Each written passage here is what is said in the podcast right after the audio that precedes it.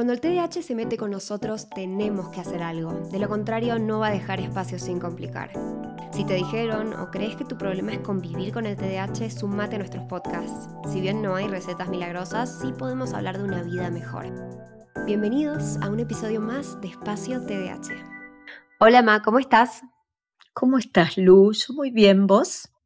Muy bien, muy bien. Me quedé con ganas de seguir un poquito más del último episodio, viste que hablamos sobre el duelo del diagnóstico, y pensaba que el duelo no solamente lo vivimos las personas que llegamos al diagnóstico, sino que nuestro alrededor también, porque algo de lo que dijimos el episodio pasado fue esto de, de que de golpe no es que cambiamos, pero como que empezamos a encontrar quiénes somos, empezamos a poner límites, empezamos a decir esto no me gusta más, empezamos a prestar atención a cosas que antes teníamos un poco invisibilizadas por nuestra distracción. Y como que creo que cambian muchas cosas en uno. Qué tema, mientras vos hablabas yo pensaba, una persona, pensemos en una relación de pareja, ¿no? Después hablamos de los padres. ¿Se enamoró de quién? ¿Del otro? Ahora se tiene que reenamorar de quienes realmente somos. Es un tema, ¿no? Porque vos decís, ¿cambié o no? Lo que cambiaron fueron mis conductas. Cambió mi manera de comunicarme, cambió mi manera de manifestar ahora, porque me di cuenta que esto no es lo que quiero. Pero, ¿qué le pasa al otro? El otro está acostumbrado y espera las respuestas de antes. Claro. Entonces, Qué difícil, ¿no? Y ni cuento los papás, porque a veces los papás, hay distintos tipos, vemos que el TDA viene de todas las medidas, colores y de maneras, pero hay papás que tienen niños sumamente complacientes. Yo tengo un hábito, y a todos los que son padres, sabiendo que tengo cinco hijos, cuando un niño se porta tan bien y dice a todo que sí, preocúpense. Los niños complacientes, obedientes, sí, sí, sí, sí, sí a todo, no, no está bien esa parte. Tienen que berrinchear, tienen que manifestarse, tienen que tener un momento de enojo, de tristeza, sí, porque eso es lo que los lleva a ser quienes son después. Pero imagínense, niño barra niña, complacientes, súper tranquis, súper, todo le va bien, parece que todo le da lo mismo, de repente te dicen no. ¡Wow! no, un padre, ¿no? No, ahora no. Es tremendo. O sea que por lo general los chicos que son más hiperactivos se ponen como más tranquis, ¿no? Entonces acá vemos la revelación de los tranquis, le llamaría yo al tratamiento. es la revelación, claro, el silencioso, el calladito empieza a manifestarse, te dice que esa remera no le gusta. Ay, la madre dice, con lo que me costó, no sé qué, importa lo que te costó, no le gusta, que no se la ponga, ¿no?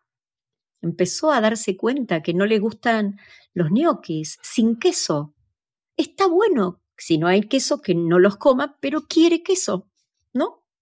No te está diciendo nada vos, mamá o papá. Está diciendo me gusta el queso.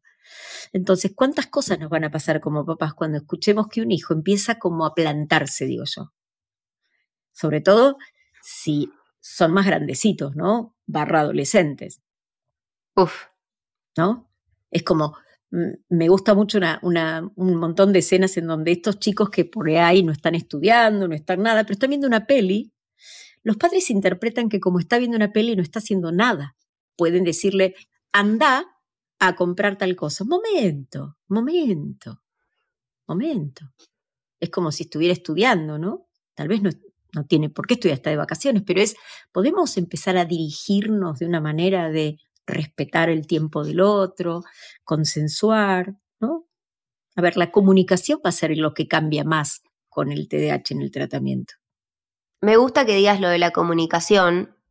Vos sabés que yo empecé a estudiar la carrera de coaching. Estoy siguiendo tus pasos, así, todos tus pasos sigo. Yo voy atrás tuyo. Dios mío, qué fiesta seré un psicoanalista con estas cosas. Pero bueno, Dios, Dios, no me importa. y, y algo de lo que hablamos justo en la clase que tuve ayer es sobre la escucha, ¿no? Y cómo escuchar no es oír, ¿no? no escuchar lo hacemos todos, inclusive quizás una persona sorda, porque escuchar es multisensorial. Entonces, ¿qué, o sea, realmente estamos escuchando al otro? En, este caso, estamos escuchando a nuestros hijos cuando están viendo una película y, y decimos, ay, pero es que no está estudiando. Capaz está disfrutando. Digo, O, qué sé yo, cuando te dicen lo, lo del queso, uy, es que ahora está re rebelde. No, capaz, ni idea, te quiso expresar su opinión. O tal vez es esto, no quiero ahora. Hay veces que los padres tenemos que aprender a comunicar las cosas que hay que hacer, pero tenemos que aprender a hacerlo en una negociación con nuestros hijos, no en los términos de la obediencia absoluta. Salí, hace, ese modo imperativo lo tenemos que sacar de todo lo que son los verbos que vamos a usar. Mira, bañarse hay que bañarse, y lo sabes porque eso fue en casa una regla. Chicos, en esta casa todos nos bañamos. Ahora, vos te podés bañar a la mañana, al mediodía, a la tarde, a la noche, pero nos vamos a dormir y todos nos bañamos todos los días, ¿sí? Entonces, vos elegís si te querés bañar a la mañana, al mediodía. Si haces un deporte, te vas a tener que volver a bañar, eso sí. Pero elegí. Es lo mismo que decirle en el placar, tengo tres, cuatro vestidos o tres o cuatro pantalones, que yo, por supuesto, compré, consciente de que aprobaba tu elección, ¿sí? Entonces, ¿qué te vas a poner? Pónete el que quieras. Y si el mensaje sería coherente o no. Entonces, cuando un niño que nunca se manifestó dice, no quiero este pantalón, no está rebelde, está consciente de lo que empieza a sentir que le gusta. Y está bueno que lo haga. Y acá quiero em, resaltar cuánto poder tienen los padres y los otros, porque quiero incluir también a las parejas, quiero incluir a los amigos de alguien que tiene el diagnóstico de TDAH. Para hacerlo más fácil, voy a usar el ejemplo de los padres, pero los padres particularmente cuando escuchamos a nuestros hijos, tenemos un rol completamente protagonista, porque el que escucha tiene que interpretar lo que nos está diciendo el otro. Y eso de verdad es, es mucho el poder que tienen, porque quizás si interpretan, no, está re rebelde, esta medicación le está haciendo mal, esto es cualquier cosa, no sé qué, vamos a volver atrás, le sacan la medicación, lo sacan del tratamiento y se acabó. Bueno, acabó. tenemos que entender eso que dijiste que es súper importante y lo vamos a ampliar porque hablaste de padres y parejas. Hay muchas personas, y yo voy a hablar en el caso de las mujeres, porque he tenido muchas pacientes mujeres que a raíz de su TDAH sin diagnóstico no terminaron una carrera, no tuvieron la capacidad de reinsertarse a veces laboralmente después de la maternidad porque se ahogaron entre un montón de pañales y de tareas. Entonces se quedaron en sus casas tienen una relación de dependencia económica con esa pareja que gobierna de alguna forma lo que se hace. Entonces, si la pareja levanta el pulgar porque está bien, listo, seguís tu tratamiento y se paga la medicación. Cuando no me gustó, traca fuera. Lo mismo pasa con muchos padres que no les gustó la forma o no les gusta lo que el hijo está diciendo. Por eso os digo, bienvenidos e invitados todos a este banquete. Hoy estoy muy pero todos tenemos que vivirlo de la misma manera. Acá no tenemos de un lado los que son buenos y del otro los malos, no tenemos los que hacen las cosas bien y mal, estamos todos para aprender. Y los que estamos acompañando en este proceso, como bien hablamos en el duelo, cuando hablamos de la persona, también necesitamos acompañar a esos otros, porque de golpe pareciera ser que todo cambió. Yo tenía un niño dócil, detesto la palabra dócil porque es para cachorritos, no, los niños dóciles son niños sin identidad. Todo niño tiene que manifestarse y esa manifestación tiene que en algún momento estar en desacuerdo con sus padres. Por lo tanto, bienvenido si tenés un hijo que no es dócil. Preocupate si tu hijo dice a todo que sí, mamá, sí, papá. Preocupate porque no está pudiendo manifestarse, no puede gustarle todo lo que vos querés hacer hay algo que no está bien ahí, seguro que tiene miedo, miedo a que lo rechacen, miedo a que lo castiguen, miedo a que no le salga, preocupate, pero ocupate, vos y los que están alrededor. Que yo diría, esto de esto se trata, el equipo terapéutico acá no solo controla medicación, también ve el proceso, es como perder capas de una cebolla, se van cayendo y vamos apareciendo. Entonces la otra persona también la vamos a acompañar porque empieza a aparecer una persona que en realidad es como un desconocido. Se asustan. Y yo entiendo que puede ser difícil también, porque otra cosa importante en la escucha es que la escucha activa es mucho mejor cuando podemos ubicarnos en los zapatos del otro, ¿no? Para poder interpretar realmente lo que alguien me dice desde su historia. Mm. Entonces, en, este caso, cuando esa misma persona tampoco sabe muy bien quién es, está redescubriéndose, está de golpe dándose cuenta de un montón de cosas, yo entiendo que para el otro puede ser también un poco difícil la tarea de decir, bueno, me tengo que poner en los zapatos del otro, porque no sabes qué hay ahí, no lo sabes.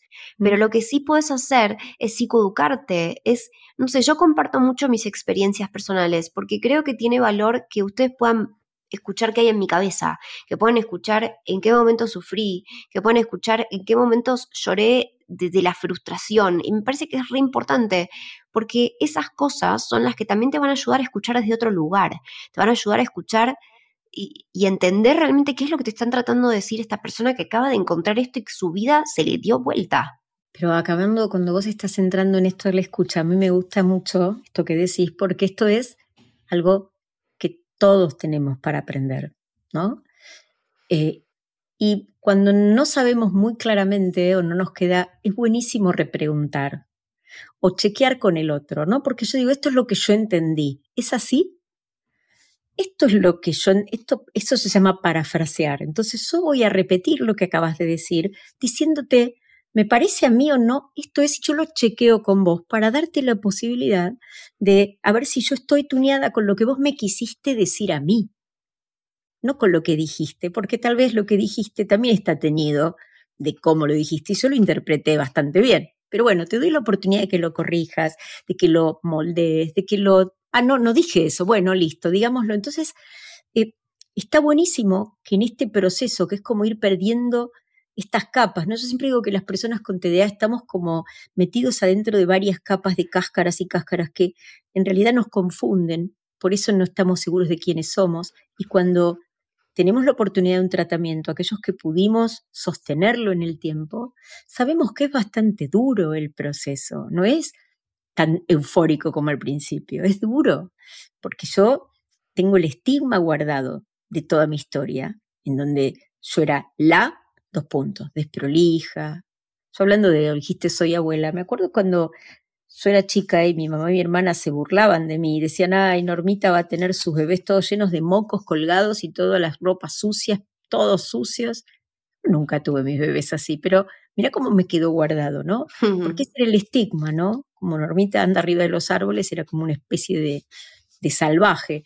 Y, y bueno, cómo escuchar eso es difícil. Entonces, ojo con lo que le decimos también a nuestros hijos, nuestras parejas, a nuestros amigos, porque el estigma no es solamente el que pone la sociedad, lo podemos poner nosotros en un comentario irónico. Detesto la ironía. Detesto la ironía, porque es una forma muy cobarde de decir algo que en realidad lastima. Entonces, si usas la ironía, tema para otra vez, afuera, no más. Si quieres decir algo, lo podés decir, pero no a través de eso, porque eso es una, cuestión de, encubrirse. Entonces, si vos escuchaste una ironía, desactivala. Pregúntale de nuevo, a ver, ¿esto es lo que quisiste decir? Si alguien usó la ironía, no va a repetir lo mismo porque la persona que usa la ironía es inteligente, pero es un cobarde. Entonces no lo va a repetir. Pero fijémonos si podemos, en vez de enojarnos con eso, aprender a comunicarnos y desactivar. Escuché una agresión, bueno, pero es una agresión del otro, no es mía. Yo no la tomo.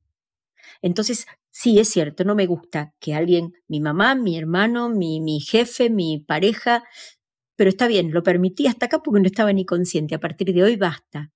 Pero ya está, es un tema del otro salir de ahí. No que yo diga, ah, no puedo, tiene que cambiar. No, cambiemos nosotros. No nos preocupemos de los demás. ¿Qué te parece? Sí, Sí, y me gusta esto, me gustaría resaltar de vuelta eso que vos dijiste, preguntemos.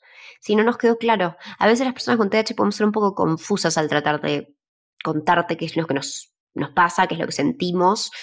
Em, entonces está bien que pregunte, está perfecto. Y de hecho, no sé, a mí yo me sentiría re feliz si alguien me pregunta para, para entenderme bien, como me sentiría como, wow, qué lindo, quiere saber y quiere entenderme eh, tal cual lo, lo, que yo quise transmitirle.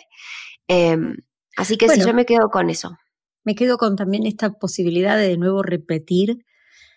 Todo esto es un proceso, esto no es algo mágico, lleva tiempo como llevan los duelos y ese tiempo no es solo para reparar cognitivamente lo que es, eh, el cambio, sino emocionalmente. Nos tenemos que volver a conectar, volvernos a enamorar, volvernos a divertir con ese otro desde otro lugar. O sea que bienvenidos también a los otros a que estén incluidos en este proceso, ¿sí? Porque la cuestión no es patear el tablero, pero sí, si hay cosas que no están bien, va a haber que arreglarlas. Así que mucho por caminar, Lu. Así es. Les mandamos un abrazo virtual desde nuestras casas. Em, muchas gracias por escucharnos, por estar al otro lado. Em, especialmente si vos no tenés TDAH y estás escuchando esto porque alguien te lo mandó, te mando un abrazo enorme y gracias por estar en este camino psicoeducándote, sos lo más. Eh, si te gustó este podcast, porfa, no te olvides de suscribirte, aprieta esa campanita tan linda que te avisa, te da notificaciones para que escuches cada episodio que hacemos. Y bueno, como siempre, un placer más. Chao, chao. Un besito, chao.